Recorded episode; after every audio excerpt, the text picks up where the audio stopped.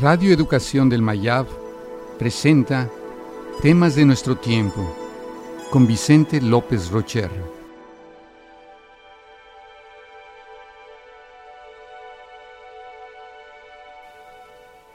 El universo. Hace 14 mil millones de años, una región del espacio, menor que un protón, se expandió y creó el universo. La Vía Láctea, con sus 100 mil millones de estrellas, es solo una de las 50 mil millones de galaxias que alcanzamos a ver. Pero decir que el universo tuvo un comienzo implica que hubo un tiempo antes en el que no existía.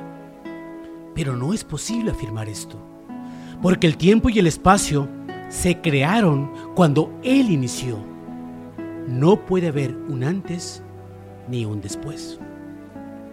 Una de las grandes paradojas en el estudio del universo es que si su expansión hubiese sido ligeramente inferior, este se habría contraído antes de que surgieran las partículas subatómicas. O si hubiera sido superior, se habría expandido con tal rapidez que jamás se habrían formado las estrellas. Estas observaciones llevan a deducir la existencia de otros universos distintos y separados, con valores diferentes en los parámetros iniciales. Es decir, la inflación que expandió nuestro universo puede estar ocurriendo o haber ocurrido en otros momentos. Nosotros solo somos capaces de ver y entender la nuestra.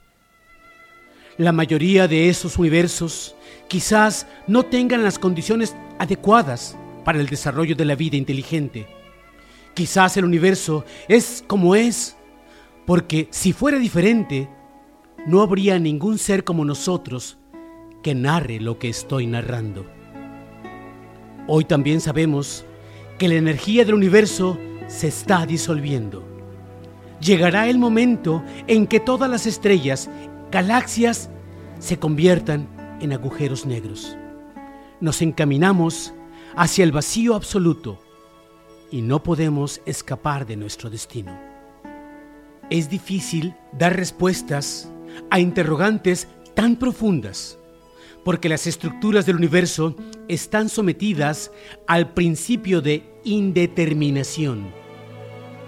A pesar de todo lo dicho, aún no somos capaces de responder a la pregunta más elemental.